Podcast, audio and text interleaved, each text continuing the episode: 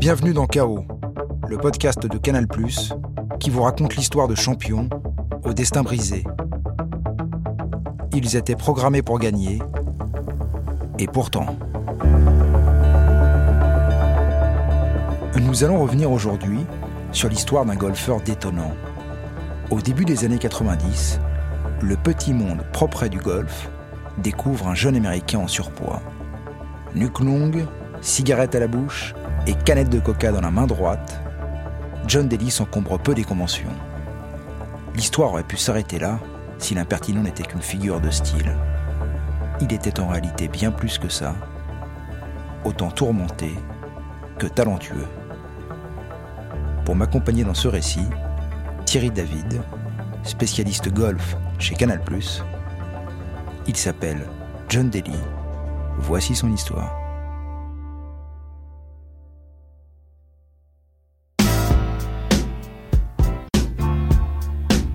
Dardanelle, Arkansas, 1973. Derrière la porte d'une maison résidentielle d'un petit village perdu des États-Unis, un enfant de 7 ans, seul. Devant lui, des restes de chapelure d'un poulet frit, mais surtout une masse verte encore immaculée. Des haricots verts. Qui a inventé cette merde? Pourquoi est-ce qu'on m'inflige ça? Alors, en regardant bien mon père dans les yeux, je mets tout dans ma bouche et je fais semblant de mâcher. Après, j'attends. J'attends qu'il détourne le regard et je crache tout dans ma main. Hop, dans ma poche. Le vieux n'a rien vu. Qu'est-ce qu'il est con. Comme tous les gamins de mon âge, je fais du sport. J'aurais pu me mettre au baseball comme mon frère Jamie ou au basket comme tous les autres gamins. Mais non, moi je joue au golf et mon copain d'entraînement s'appelle John, comme moi. Mais il a 65 ans, et c'est l'âge moyen de tous les membres du club. À 7 ans, je termine mon premier 9 trous avec un score de 42. Et si vous n'y connaissez rien au golf, ça ne va pas vous dire grand-chose. Mais pour résumer, ce parcours se fait en 36 coups. Et moi, je le termine seulement 6 coups au-dessus du score initial. Ce qui est pas mal du tout. Un journal local écrit le meilleur joueur du club de Dardanelles est un enfant de 7 ans. À 10 ans, je participe à mon premier tournoi junior. Face à moi, le combo parfait du petit con prétentieux. Père propriétaire du golf, mère trop aimante, fils habillé de en bas chez Ralph Lauren. je veux pas juste le battre, non, je veux l'humilier. À la fin du parcours, je termine avec 7 coups d'avance sur lui. Mission accomplie. Mais ce petit con garde son sourire. Et pour cause, on a soi-disant perdu ma carte de score. Personne ne sait combien j'ai fait, à part moi évidemment.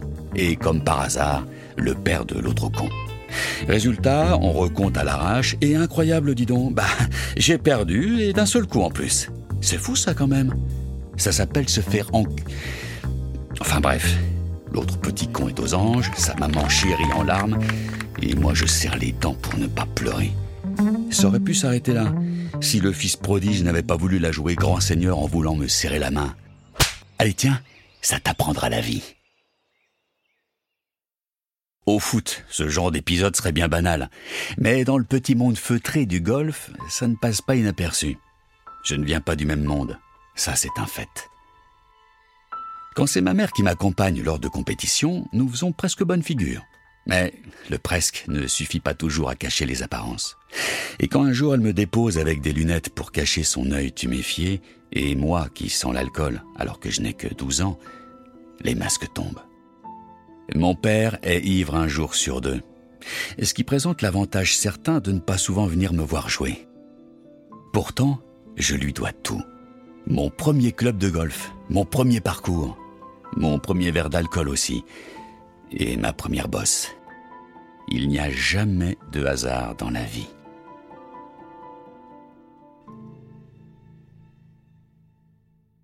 À 17 ans, je joue à Atlanta l'un des plus gros tournois du circuit junior. Mais ça, je m'en fous un peu. Je m'en fous parce que j'ai pris une énorme cuite la veille du dernier jour en suivant des étudiantes à une soirée. Je ne sais plus à quelle heure je suis rentré, mais ce qui est sûr, c'est que là, il est 11 heures et que je suis sur le trou numéro 4. Euh, non, le, le trou numéro 5. 10. Enfin bref, je ne marche pas droit et je sens très fort. Un officiel s'avance alors vers moi et me demande d'ouvrir mon sac. Une bouteille de Jack Daniel tombe devant lui et roule à ses pieds. Première exclusion.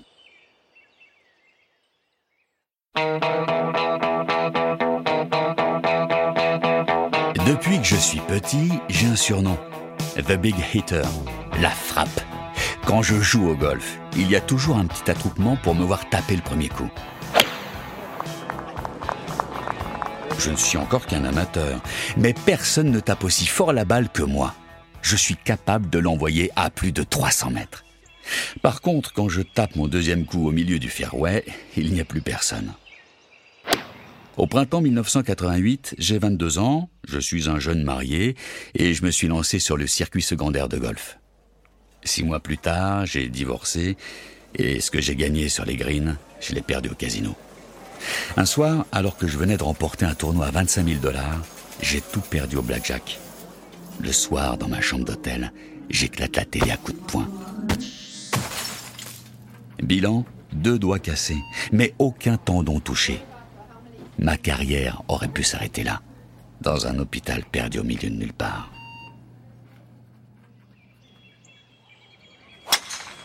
Pour une reprise en douceur, je me suis inscrit à un tournoi d'exhibition à Texarkana.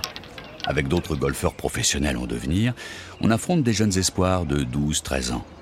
Une formalité pour tout le monde, sauf pour moi. Après cinq trous joués, je suis mené de deux coups par un gosse de 12 ans. Et ça n'est même pas moi qui joue mal. Non, non, ce gamin joue juste mieux que moi. À la fin du neuvième trou, je dois m'employer pour enfin finir par gagner. En rentrant au clubhouse, je glisse un journaliste qu'il ferait bien de suivre le gamin contre qui j'ai joué. Il a un prénom à coucher dehors. Il s'appelle Eldrick. Eldrick Woods. Les semaines passent, les mois, et rien. Pas de victoire. À la fin de cette première année sur le circuit, je suis proche de l'abandon. Qu'est-ce que je vaux au final? Est-ce que j'ai vraiment quelque chose de plus que les autres? Mais je ne peux pas abandonner. Je ne peux pas abandonner parce que je ne sais rien faire d'autre.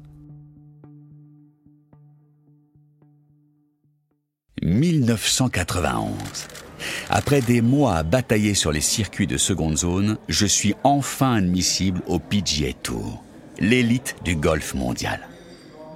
Au milieu des Jack Nicklaus et autres Arnold Palmer, je suis là avec une cigarette dans la main gauche et un verre de whisky dans la main droite. Je fais d'ailleurs un petit aparté whisky. Ma passion pour cet alcool date du lycée. À 18 ans, je pesais plus de 100 kilos. Et ça, ça rendait fou mon coach de l'époque. Du coup, régime drastique. Plus de burgers, plus de bière et plus de coca. Et si j'ai faim, j'ai le droit de fumer. Ça coupe l'appétit. Et ben vous savez quoi? Putain, ça marche. Je fume trois paquets par jour. J'ai arrêté la bière pour le whisky et je ne bouffe que du riz. Résultat, je suis peut-être devenu alcoolo. Mais j'ai perdu 30 kilos. En septembre, je suis cinquième sur la liste d'attente pour jouer le PGA Championship dans l'Indiana. Le PGA fait partie du Grand Chelem. C'est l'un des quatre tournois les plus prestigieux au monde. Quand on est cinquième sur la liste d'attente, nos chances de jouer sont nulles. D'ailleurs, je ne me suis même pas posé la question. J'ai pris une semaine de vacances avec ma femme. Hôtel, piscine, bar, ça, c'est la vie. Hello? À l'autre bout du fil, Ken Anderson, directeur du PGA Championship. Bill Sanders s'est blessé. Mark Lai ne peut pas jouer. Brad Bryant a un décès dans sa famille. Nick Price est devenu papa et le cinquième remplaçant, bah, c'est moi. Nous sommes mercredi. Il est 2 heures du matin. J'ai un verre de whisky dans la main et je dois être à 13 heures sur le parcours du Crooked Stick dans l'Indiana pour taper mon premier coup. 30 minutes plus tard, je suis dans ma voiture avec ma femme. 10 heures de route plus tard, et un McDo avalé, enfin deux McDo, enfin bref, je, sais plus combien, je suis sur le parcours, trou numéro 1, avec Jeff Squeaky, le caddie de Nick Price. Autant dire que je ne suis pas complètement frais quand je tape mon premier coup. Mais pour un mec qui n'a pas dormi et qui a encore un petit morceau de salade entre les dents, je suis plutôt alerte. Je tape décontracté, et quand à 16 heures je commence à piquer un peu du nez, le ciel s'obscurcit. La pluie, le vent, mais surtout la foudre. Elle vient de s'abattre sur les gradins. Un homme perd la vie. Le tournoi est interrompu. Quand le lendemain le tournoi reprend, je termine ma première journée avec un score de 69, soit trois coups sous le par, à deux longueurs seulement du premier. À cet instant, personne ne s'est rendu compte qu'au milieu des meilleurs joueurs mondiaux s'est glissé un inconnu. Deuxième journée, je réalise un eagle sur le trou numéro 5. Il y a plus de 500 mètres, c'est un par 5. Théoriquement, c'est impossible d'arriver sur le green en deux coups, sauf pour moi. À chaque coup que je rentre, je tape dans les mains du petit groupe de fans qui me suit. Ça peut vous paraître normal, mais dans le petit monde du golf, on ne joue pas avec son outil de travail. La main, c'est précieux. On ne fait pas des accolades au premier kidam qui passe. Eh ben moi, je m'en fous. Je me nourris de ça. Speaking of John Daly, was he feeling the pressure of leading a major championship? Don't think so. À l'issue de la deuxième journée, je suis seul premier avec un coup d'avance sur le second. Première conférence de presse, première interview télé. Ce qui est assez drôle, c'est que personne n'a suivi ma première journée. Et comme j'ai terminé mon deuxième jour plus tard que mes principaux concurrents, aucun journaliste ne s'est intéressé à moi. Résultat, personne ne me connaît. Mais comme personne n'ose l'avouer, j'ai que des questions bateaux, genre Vous êtes content de votre journée? Vous pensez que vous allez tenir le rythme? Mais attendez, vous savez qui je suis? Silence gêné dans la salle. Les journalistes ne me connaissaient peut-être pas le vendredi soir, mais le lendemain, ma tête est en première page de tous les journaux avec un titre Long John, l'homme qui abolit les distances. Sur le parcours, mon petit groupe de fans s'est élargi. Je n'ai pas peur parce que je n'ai jamais eu de pression. Je me suis jamais retrouvé dans cette situation. Et quand au 17e trou à la dernière journée, j'envoie la balle dans le bunker, je ne m'affole pas, j'ai confiance. Dimanche 11 août 1991, trou numéro 18, 35 000 personnes. Meanwhile, Daly with an 8 iron from the left rough. He never let up for a minute. Every shot mattered for the soon to be crowned champion. And now is a moment that most of us can only imagine. Walking up the 18th, your ball safely on the green, a three shot lead to win a major championship. La balle est à 60 cm du green. Moi, John Daly, 25 ans, aucune référence sur le circuit mondial, je ne suis qu'à un coup d'entrée dans l'histoire. Now to make it official.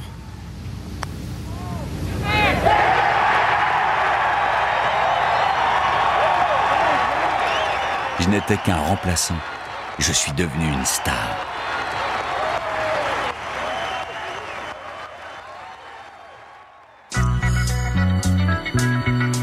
Terminé la classe éco, les petits motels sans prétention.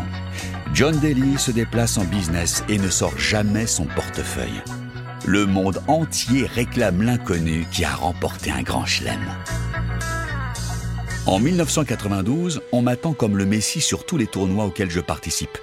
Je ne tape plus pour gagner, je tape pour me montrer. Que je gagne ou que je perde, le rituel est le même. Dessin animé le matin, burger le midi, golf l'après-midi, whisky et casino le soir. Chaque dollar gagné est dépensé et chaque verbu est, est un verbu. Depuis mon divorce en 1988, j'ai rencontré Betty, l'amour fou. Je l'ai épousée, évidemment, et nous avons eu notre premier enfant, une petite fille du nom de Shaina. J'ai acheté une immense maison dans le Colorado, à Castle Pines, et j'ai endossé l'habit du meilleur mari. Mais quand on boit tous les jours, on ne construit rien. Les jours passent et je sombre doucement. Chaque verre en appelle un autre. Il n'y a pas de répit, pas de pause. Et un soir, c'est la fête de trop. La dispute de trop. Je pousse ma femme contre le mur et je reviens avec une batte de baseball. Je casse tout en commençant par ma salle des trophées. Je brise les vitrines, je détruis tout ce que j'ai gagné. La police est là, mais c'est trop tard. J'ai détruit ma maison de rage, de colère, d'alcool.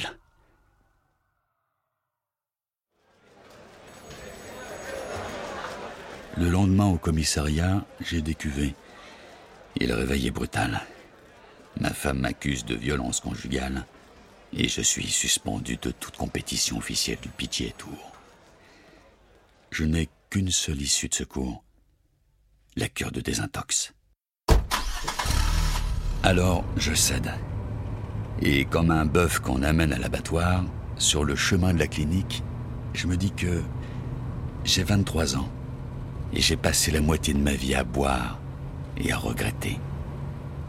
Au bout de cette ligne droite, il y a un virage et une grande falaise. Et si tout s'arrêtait maintenant? Ma fille. Je ne peux pas. Je n'ai pas le droit.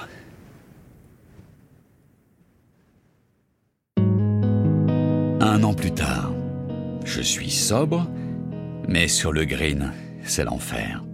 Le seul truc bien que j'ai réussi à faire au cours de cette année 93, c'est terminer en deux coups le trou numéro 17 de l'US Open qui fait plus de 540 mètres. Voilà.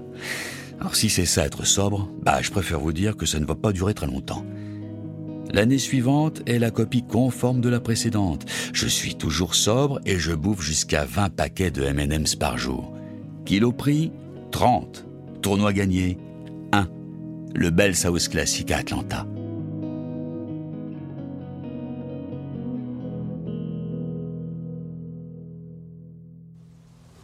Juillet 95, St Andrews, Écosse. Le golf est né ici. C'est con parce qu'il aurait pu naître en Californie aussi, au soleil, tranquille. Mais non, il est né en Écosse. Température max 15 degrés, vent glacial je suis ici pour participer au British Open. C'est le plus vieux tournoi de golf au monde et aussi l'un des plus prestigieux. Les meilleurs golfeurs sont là. Sur le parcours, les regards sont froids, tendus, presque paralysés. Et puis, il y a moi, toujours sobre, mais sous Prozac. Et j'ai un petit bonus, c'est mon banquier qui m'appelle tous les jours pour mes dettes de jeu.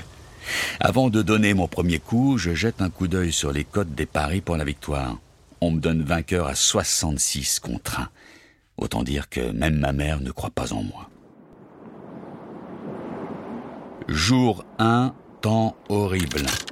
Pourtant, il ne pleut pas, hein. Non, non, il fait même un grand soleil. Mais le vent.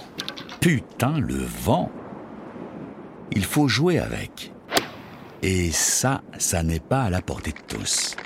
Bilan du premier jour, tout le monde s'est planté, sauf moi je n'ai jamais aussi bien joué.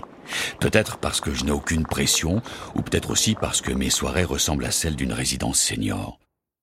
Le soir, quand je rentre à l'hôtel, le même rituel. Bain à 18h, spaghetti bolognaise et crème glacée à 19. Dodo à 20h.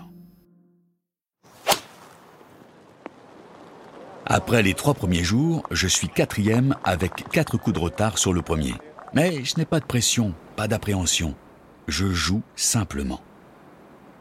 Dimanche 23 juillet, dernière journée. Le néo-zélandais Michael Campbell, qui était premier, a explosé en route. L'Australien Steve Ellington, pareil. Et je suis revenu sur l'Italien Costantino Rocca. La victoire est là. Elle est devant moi.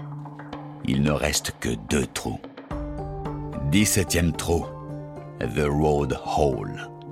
Se cache ici le tueur de Saint-Andrew. À l'entrée du green, il attend patiemment à l'abri du vent. Le tueur de Saint-Andrew, c'est un bunker dont on ne ressort jamais. Pour accéder au green, il y a une route en bitume à droite et le bunker à gauche. C'est à mon tour.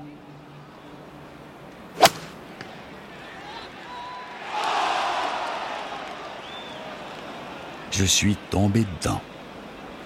Quand je m'approche de la balle, et que je lève la tête, je ne vois même pas le green derrière.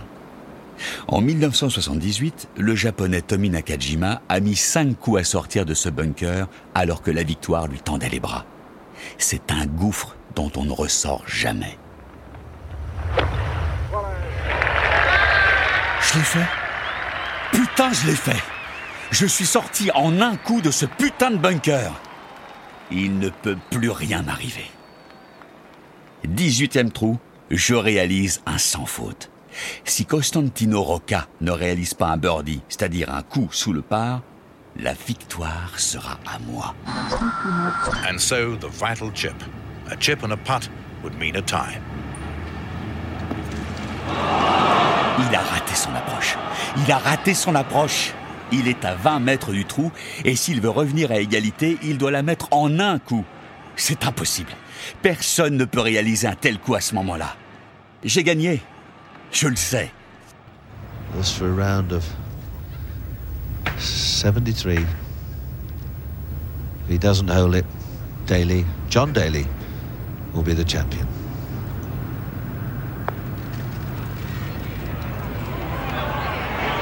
Look at this. C'est impossible. Il ne pouvait pas réussir. Il était trop loin. Putain, je vais devoir jouer les prolongations alors que la victoire était à moi. Lui n'a plus rien à perdre. Moi, j'ai déjà perdu. Les playoffs se jouent sur quatre trous. Ce seront les trous numéro 1, 2, 17, 18. Bizarrement, Costantino est plus tendu que moi. Après les deux premiers trous, j'ai deux coups d'avance. 17e trou. Je le termine en quatre coups. Si Costantino fait mieux, j'arrête le golf. Costantino est en approche du green, mais il tombe dans le bunker. Il n'en sortira pas. C'est impossible. He couldn't get it out. It was a very awkward spot. C'est fini. Costantino a mis trois coups pour sortir du bunker. Je n'ai plus qu'à assurer sur le dernier trou et cette fois, il n'y aura plus d'égalité, plus de coups improbables. Un seul gagnant. Et ce sera moi. It's official, John Daly, the 1995 Open champion. Le dimanche 23 juillet 1995, j'ai remporté le deuxième tournoi du Grand Chelem de ma carrière. On me tire pour prendre des photos, ma copine m'embrasse, mais on me ramène à l'intérieur pour prendre un appel. À l'autre bout du fil, Bill Clinton, le président des États-Unis. Il veut savoir comment je me suis senti quand Rocca Costantino a égalisé sur le dernier trou. Je lui réponds en rigolant que tout ça était prévu, que rien ne pouvait m'arriver. Le soir, dans ma chambre d'hôtel, je fête ça sans alcool, avec une immense glace au chocolat, supplément chocolat, supplément pépite de chocolat, supplément chantilly. C'est le plus beau jour de ma vie.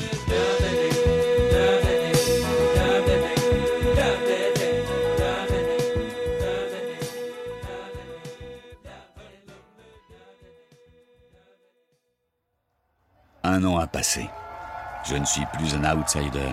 J'ai basculé de l'autre côté. Quand je reviens au British Open, les gens trépignent. On se presse pour me voir jouer.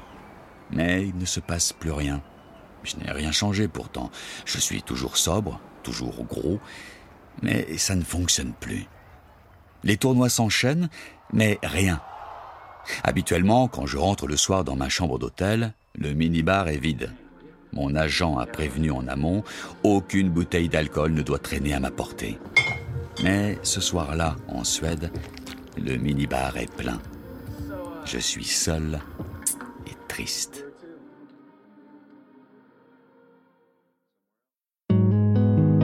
Quelques semaines plus tard, je suis en Floride pour participer au tournoi de Ponte Vedra Beach. Pour la première journée, je tape un score de 76. 10 coups de retard sur le premier. 10 coups Mais comment c'est possible d'être aussi naze? Le soir à l'hôtel, je bois tout ce que mon corps peut absorber. Et je casse tout. Quand mon caddie entend ça, il court dans ma chambre pour me calmer. Mais c'est trop tard. Je suis allongé sur le sol, inconscient. Le lendemain, je suis au Betty Ford Center pour une deuxième cure de désintox. j'ai tout perdu. Ma troisième femme veut divorcer, ce n'est plus de sponsor, et tout ce que j'ai gagné sur les parcours, je l'ai perdu au casino. Alors, qu'est-ce qu'on fait? On arrête? Non. Je retrouve un sponsor, je retrouve une nouvelle femme, et je repars. Mais cette fois, je ne me cache plus. Je joue comme je suis. Quand il faut taper au driver sur une canette de bière pour une campagne de pub, je suis là. Je ne sais pas si un jour j'ai vraiment couru après les victoires, la gloire, la célébrité. J'ai commencé le golf pour faire comme mon père. Son allure, sa prestance, sa façon de tenir le club, tout me fascinait. Quand je tape avec mon club, c'est lui que je vois. Et quand je bois, c'est lui que je vois aussi. Depuis que mes parents sont séparés, je ne vois plus mon père. Par honte et par peur aussi. Quand je retourne là où j'ai grandi, c'est pour voir mes amis et mon frère, mais pas mon père.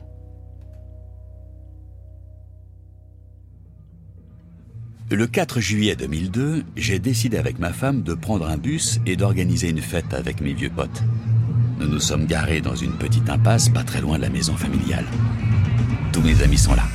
Mon frère est venu avec mon père. Il a l'air heureux. Peut-être a-t-il changé. Mais quand on est alcoolique et qu'on ne sait jamais soigner, il n'y a pas de miracle. Une heure plus tard, il a descendu tout ce qui se présentait face à lui.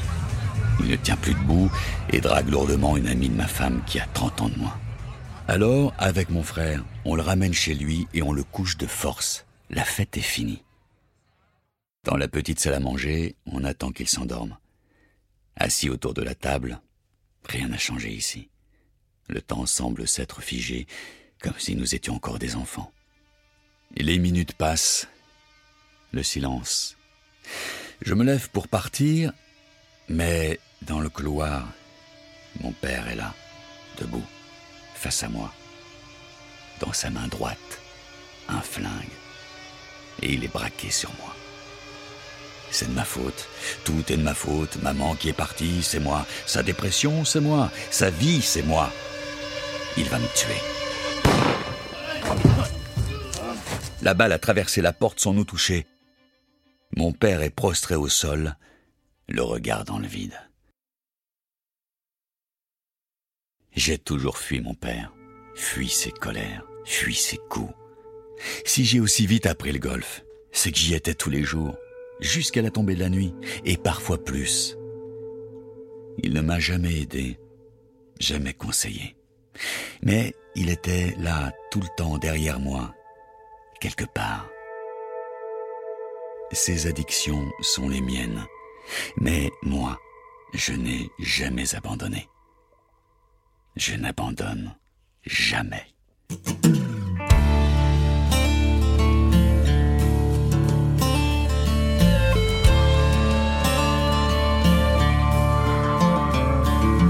Well, I've won and lost against the best. This old road's been a hell of a test.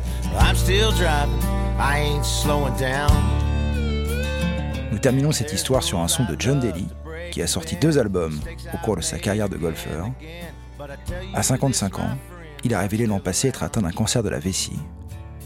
Rassurez-vous cependant, il a juré qu'il allait baisser sa consommation de Coca Light et il compte désormais les minutes avant de reprendre une cigarette.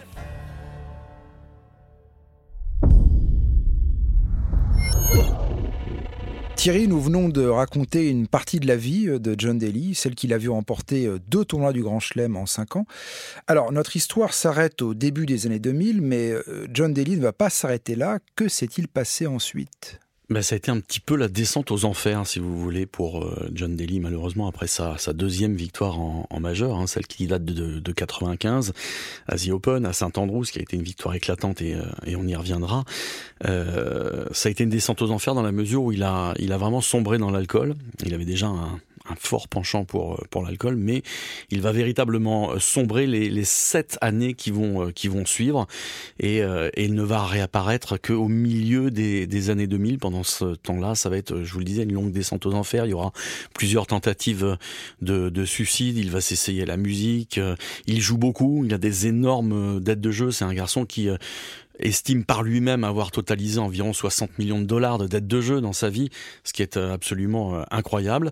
Et puis quelqu'un qui, euh, qui va le sauver, qui fait partie du monde du golf aussi, dont on connaît peut-être pas forcément, je dirais, le rapport avec John Daly, euh, c'est euh, Dame Laura, Laura Davis, la, la, grande dame du golf anglais, qui va qui va se prendre d'amitié pour pour ce garçon et qui va un peu voler à son secours et euh, et le prendre un peu sous sous son aile pour pour le tirer de, de ce mauvais pas, un, un, faux pas et un mauvais pas euh, dans lequel bah, finalement puisqu'il y est destiné, il replongera irrémédiablement euh, des années après encore. On va parler un petit peu technique qu'est-ce qu'il avait de plus que les autres? La première chose qui, euh, qui nous vient à l'esprit lorsque euh, on, regarde son swing de golf, c'est ce que l'on appelle nous euh, ce fameux overswing. C'est cette propension à amener le club derrière la tête très très loin, tant et si bien qu'avec la tête de club, il peut quasiment se, se toucher la fesse à l'arrière. Et ça, en général, c'est pas bon du tout. Il est fortement déconseillé de, de passer l'horizontale avec son club parce que au-delà, normalement, euh, il est, on est censé perdre un petit peu le, le contrôle du club et on ne sait pas trop où situer la tête dans l'espace. Mais ça fait partie de la caractéristique principale de, de John Daly, ce fameux overswing, euh, quelque chose avec euh, lequel il a appris à jouer au golf et qu'il maîtrisait parfaitement et qu'il maîtrise d'ailleurs toujours parfaitement. On va revenir, euh, Thierry, sur cette victoire au British Open et plus précisément sur ce fameux bunker du 17e trou dans lequel John Daly et Constantino Rocca vont tomber. Euh, effectivement, John Daly va tomber dans ce Road Hall Bunker lors de son 71e trou dans le tournoi. Et finalement, ce qui va faire la différence, c'est que John Daly ne va pas le jouer à la John Daly. C'est-à-dire que, une fois n'est pas coutume, il va être finalement assez sage et ne pas tenter l'impossible. Il ne, va pas jouer son coup en direction du drapeau, c'est-à-dire là où le bunker est le plus haut. Il va jouer à un endroit qui va se situer environ 10-15 mètres à gauche euh, du drapeau sur le green, là où, où, la montée du bunker est euh, un petit peu moins abrupte et de ce fait va pouvoir sortir sa balle. Ce qui reste que, quoi qu'il arrive toutefois, un exploit énorme, hein, parce que malgré tout, il fait un bond de, de, quasiment 3 mètres pour sortir cette balle qui est collée au mur, et c'est déjà un immense exploit. Mais il a choisi la, la solution sage. Alors que dans le play-off, on va voir Constantino Rocca qui à trois reprises va rester dans, dans ce bunker, eh bien en voulant tout simplement euh, attaquer le drapeau et sortir à l'endroit du, du, point culminant, culminant pardon, de la butte du bunker, là où c'est le plus haut et là où c'est le plus difficile, là où c'était impossible. Alors Thierry, euh, ça fait de nombreuses années euh, que vous commentez le golf euh, sur Canal. Vous avez eu l'occasion de voir à plusieurs reprises John Daly, de le côtoyer. Comment est-il?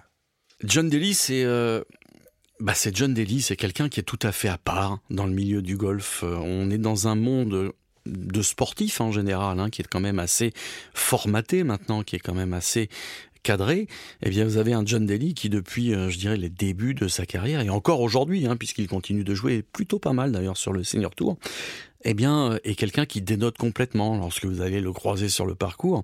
Et alors, sans jugement de valeur, hein, vous allez le voir en pleine compétition, souvent en voiturette, malheureusement désormais, puisqu'il a une, une dérogation pour pouvoir jouer avec une euh, voiturette en raison de, de, ses ennuis de santé. Mais lorsque je l'ai encore vu il y a euh, 3-4 ans, euh, sur euh, sur le tour principal joué à pied, eh bien il va faire son parcours pendant la compétition, hein, euh, en mondiovision devant les caméras de la télévision, avec euh, avec sa cigarette au bec et puis sa canette de coca dans les mains. Et, euh, et c'est quelqu'un qui est tout à fait détaché euh, de tout cela. C'est aussi ce qui fait sa force, je pense. C'est un garçon qui qui vit le golf, qui prend le golf comme un plaisir, comme ce qu'il a toujours considéré être une façon de s'amuser, et peu importe ce qu'il va advenir derrière. Vous savez que John Daly, d'ailleurs, possède un triste record sur le PGA Tour pour beaucoup de gens, mais qui pour lui finalement n'est pas si grave que cela. Il a fait un trou absolument catastrophique, hein, ça reste dans les, les, annales du golf. Il avait euh, une fois fait 18 sur un par 5, c'était à Bay Hill, hein, près, de, près de Orlando chez Arnold Palmer. Il avait fait donc 18 sur ce par 5 en mettant 6 balles dans l'eau consécutivement et en s'entêtant à continuer de, de driver plutôt que, que de jouer sur une partie qui était plus facile. John Daly est le seul joueur américain à avoir remporté deux tournois majeurs sans jamais avoir été sélectionné pour la Ryder Cup, cette compétition qui voit s'affronter les meilleurs golfeurs américains et européens. Pourquoi? John Daly est, quelqu'un euh, qui manque de fiabilité, qui est instable euh, psychologiquement, euh, qui est immature, et on a du mal à lui faire confiance. D'ailleurs, sur ce thème, il a déclaré lui-même récemment, hein, lorsqu'il était interrogé sur sur ce manque de ne pas avoir joué de, de Ryder Cup, il a déclaré en termes de Ryder Cup que finalement, il avait sans doute été lui-même son propre ennemi, son pire ennemi pour une qualification Ryder Cup. Ce podcast a été écrit et réalisé par Clément Crépu et Gilles Paco. Tous les podcasts sont à retrouver sur MyCanal et toutes les plateformes d'écoute en ligne. À bientôt.